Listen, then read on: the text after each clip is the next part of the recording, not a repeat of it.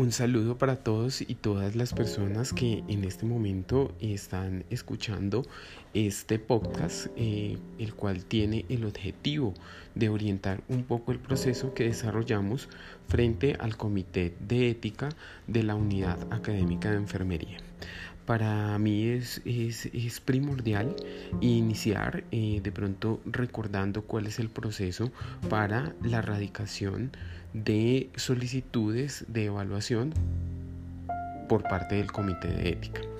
Em, aquí pues inicialmente recordarles que esa solicitud la realiza el profesor una vez ha, acordado con el estudiante realizar em, este proceso en el marco de lo establecido en los diferentes planes de estudio de, eh, los diferentes, eh, de las diferentes asignaturas de investigación. Entonces, eh, inicialmente, recordar la importancia de que cada profesor tutor sea el que haga la remisión al comité. Em, como un segundo aspecto que quisiera mencionar está lo relacionado con los formatos. Allí eh, considero importante eh, tener en cuenta que todas las solicitudes que se realizan al comité deben venir con el formato de consideraciones éticas. Este formato es el primer formato que vamos a diligenciar y vamos a tener en cuenta todos los, em, todas las recomendaciones que nos hacen allí para la presentación de la solicitud. Otro aspecto también que eh, debemos eh, tener muy presente o muy en cuenta es que cuando remitimos la solicitud de, em, de aval, eh, al comité debemos remitir los datos que eh, naturalmente consideremos necesarios o pertinentes adjuntar. Por ejemplo, el consentimiento informado, el compromiso de confidencialidad, el, formato de eh, asentimiento informado en los casos que aplique es muy importante que nosotros entendamos que este proceso no va a ser general para todos. El proceso y los formatos que vamos a remitir al comité de ética van a depender del ejercicio que estemos realizando. Voy a poner un ejemplo para hacerme entender. Si nosotros estamos remitiendo un protocolo que implica el desarrollo de una entrevista estructurada, vamos a adjuntar esa entrevista estructurada.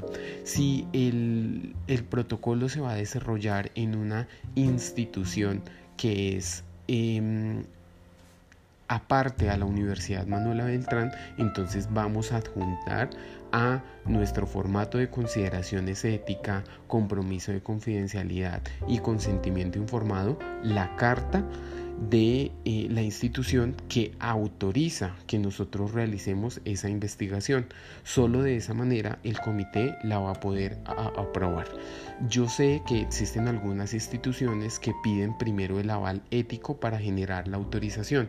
Entonces allí lo lógico sería que remitiéramos la carta de solicitud o el correo electrónico donde la institución nos esté puntualizando que para poder autorizar la realización del protocolo en la institución se requiere de nuestro aval que en ese caso pues necesitaríamos ese soporte para poder naturalmente eh, no entrar en controversia en el proceso. También es importante que eh, cuando hablemos de, mm, la aplicación de un instrumento en todos los protocolos ustedes den claridad y digan claramente si está autorizado la autorizada la, utilización de ese instrumento por parte del autor.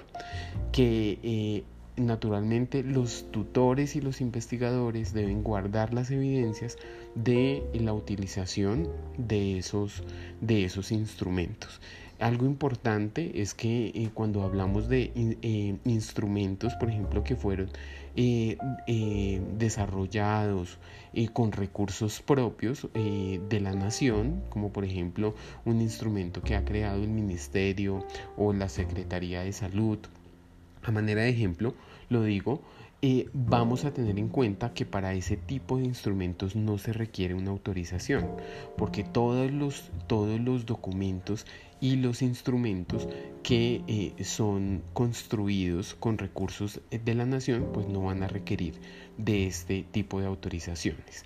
En todos los casos pues sí se van a referenciar y se, se van a decir pues quién es el autor. Importante entonces eh, cuando hablamos de los instrumentos entonces poder puntualizar en las solicitudes esto porque eh, ustedes se van a dar cuenta que el comité revisa eso, revisa que eh, si por ejemplo estamos utilizando un instrumento que fue creado en México, que se haya pedido la autorización y también que ya se haya utilizado en el país o se haya validado en el país. Esta parte también es muy importante porque naturalmente, independientemente de que todos estemos en Latinoamérica, nos vamos a dar cuenta que no que nosotros debemos garantizar esa validación lingüística eh, en el caso pues de que no haya sido utilizado el instrumento en el país. Em, también es importante precisar entonces que, eh, como ustedes saben, el comité maneja alrededor de ocho formatos, dentro de los cuales está el de compromiso de confidencialidad, que naturalmente ese lo vamos a utilizar siempre que utilicemos cualquier tipo de dato sensible. Ejemplo, em, eh, nombre, teléfono, dirección, correo electrónico. Siempre vamos a diligenciar ese compromiso de confidencialidad. ¿Por qué? Porque naturalmente nosotros no vamos a exponer esa información a terceros aparte del el ejercicio académico que estamos realizando. Un segundo formato que hace referencia Em, a todo lo que es eh, formato para la, la, presentación de consentimiento informado, que ese en la mayoría de las investigaciones pues lo vamos a diligenciar. El formato de correcciones, de relación de correcciones, para mí es muy importante este punto porque eh, ¿qué sucede? Cuando ustedes someten al comité su trabajo, su eh, protocolo de investigación y el comité no lo aprueba y les dice, por ejemplo, eh, hay que revisar los objetivos, hay que replantear la metodología, hay que anexar estos consentimientos y elementos, lo que vamos a hacer es vamos a devolver el protocolo con las correcciones y con las observaciones que el comité realizó en el formato de correcciones. ¿Listo? ¿Por qué es tan importante entender esto? Porque si yo ya sometí una vez mi protocolo al, al, al comité de ética y el comité de ética me dijo no lo avalo porque hace falta la carta de autorización, porque tienen que ajustar la metodología, porque no es claro si vamos a hacer una metodología cualitativa o cuantitativa o mixta, ¿sí? Y por eso, por falta de claridad, no se aprueba por parte del comité el, el, protocolo de investigación, entonces yo siempre voy a devolver la relación de correcciones. Cuando ustedes devuelven la relación de, de correcciones, el comité ya sabe que ese trabajo ya había sido evaluado evaluado y que no se había aprobado por unas especificaciones que usted nos está contestando. ¿Listo? Entonces me parece muy importante que siempre cuando devuelvan el trabajo lo hagan en ese formato. El acta de aval de inicio del protocolo es el acta, eh, que sería un siguiente formato, es el acta que damos cuando a juicio del comité, el comité está conformado por diferentes profesionales que han realizado investigación en diferentes áreas, áreas clínicas, áreas eh, administrativas, en terapias alternativas y demás. También un, e, e, este, esta acta de inicio o de aval de inicio del protocolo se da para que ustedes puedan avanzar. ¿Listo? Es como el visto bueno que se le da al proceso que ustedes han realizado hasta ese momento. Algo que me parece importante es que cuando ustedes vayan a remitir por primera vez la solicitud al, al, al comité, revisen los documentos que nos envían. ¿Por qué? Porque muchas veces lo que se hace es cortar y pegar y resulta que, eh, por ejemplo, nosotros estamos mirando la definición del problema y entonces encontramos problemas que solamente nos cuentan, o sea, nos cuentan una sola parte, pero como que no, no, no se ve una articulación del trabajo como tal y si en, en, los casos en los que no haya la suficiente claridad respecto al proceso que se va a desarrollar, el comité pues naturalmente va a conceptuar eh, con una negación del el inicio del protocolo.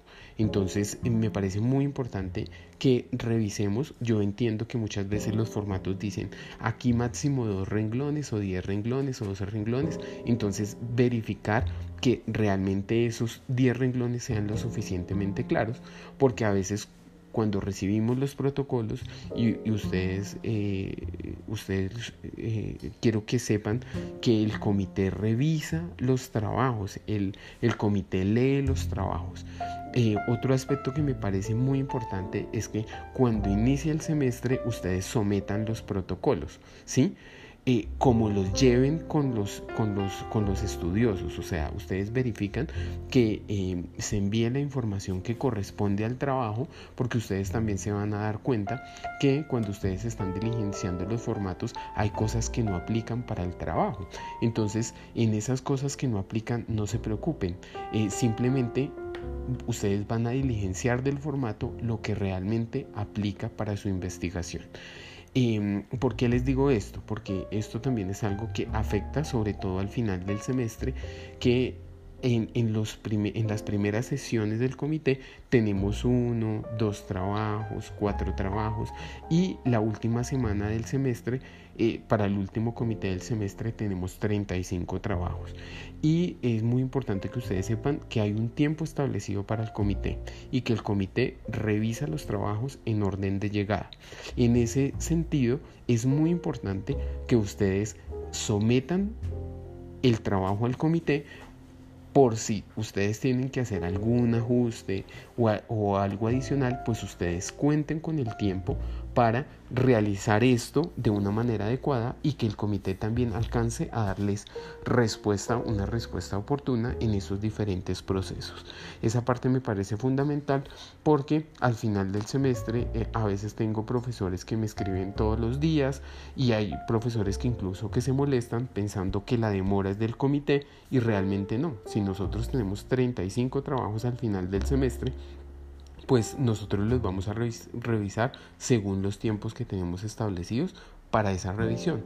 No vamos, eh, no es que hoy me envíen el trabajo y yo mañana les esté dando respuesta, porque eh, eh, naturalmente el, el, el, o sea, quisiéramos que fuera de, ese, de esa manera, quisiéramos que fuera muy rápido, pero la realidad es que nosotros nos eh, revisamos los protocolos y además porque a nosotros eh, nos han hecho observaciones, nos han dicho, por ejemplo, qué pasó con, con X o Y trabajo que de pronto eh, se autorizó y no, no estaba no estaba la carta de aprobación de la institución donde se iba a realizar y eso le generó problemas al estudiante y entonces el estudiante también manifiesta la inconformidad y demás. Entonces debemos pensar en que este proceso pues se lleva de la manera más responsable posible. Otro aspecto que, bueno, otro de los, de los formatos que se manejan es el de certificación de cierre del proyecto. Em, este formato se da cuando ya se terminó el proyecto y cada uno de ustedes entonces envía el formato diligenciado para que el coordinador del comité lo firme ese envío de, esa certificación de cierre del proyecto viene acompañada del trabajo, ¿no? Del trabajo. Entonces, si, el trabajo era construir un artículo, entonces viene el artículo. Si eh, el trabajo, por ejemplo, hablaba de que se iba a presentar un informe técnico, viene acompañado de ese informe. Eh, si eh, la investigación dice, por ejemplo, que se iban a hacer, que, se iba a, generar, por ejemplo, un proceso de capacitación, todo lo que incluye el trabajo se, debe enviar y debe estar relacionado en esa certificación de cierre. Otro de los formatos es para la presentación de enmiendas eh, generadas por los protocolos, que es el GIBI 045. Importante, cuando nosotros vamos a generar una enmienda debemos tener en cuenta la diferencia entre enmienda y la diferencia entre eh, corrección. Cuando el comité les devuelve el trabajo diciendo lo que no lo aprueba porque tienen que ajustar los objetivos, la metodología o que deben adjuntar eh, la carta de autorización eh, el presupuesto y, y, los demás elementos, ustedes van a devolver la relación de correcciones contestando específicamente lo que el comité les dijo diferente cuando se va a tramitar una enmienda. En este punto para mí es fundamental recordarles que eh, el proceso que realizan ante el comité de investigación es uno y el proceso que realizan con nosotros es otro. ¿Por qué es tan importante entender esto? Porque a nosotros nos llegan muchas solicitudes de enmienda con las cartas que se dirigen al comité de investigaciones y resulta que las enmiendas para nosotros deben venir en el formato establecido para el comité de ética. Esa es la manera como nosotros eh, vamos a poder analizar la, enmienda que ustedes hicieron. Entonces ustedes me van a decir, bueno, ¿y yo cómo sé si es enmienda o es corrección? Sencillo. Cuando yo le di, cuando le contestamos desde el comité no aprobado porque tiene que hacer estos ajustes, usted me devuelve una corrección. Pero si usted cambia el título, cambia la, eh, em, la metodología, eh, por ejemplo, inicialmente era un enfoque cualitativo y ahora es uno cuantitativo, entonces allí usted debe garantizar eh, el, diligenciamiento y el trámite de la enmienda tanto a investigación como a eh, todo lo que tiene que ver con el comité de ética desde los formatos correspondientes.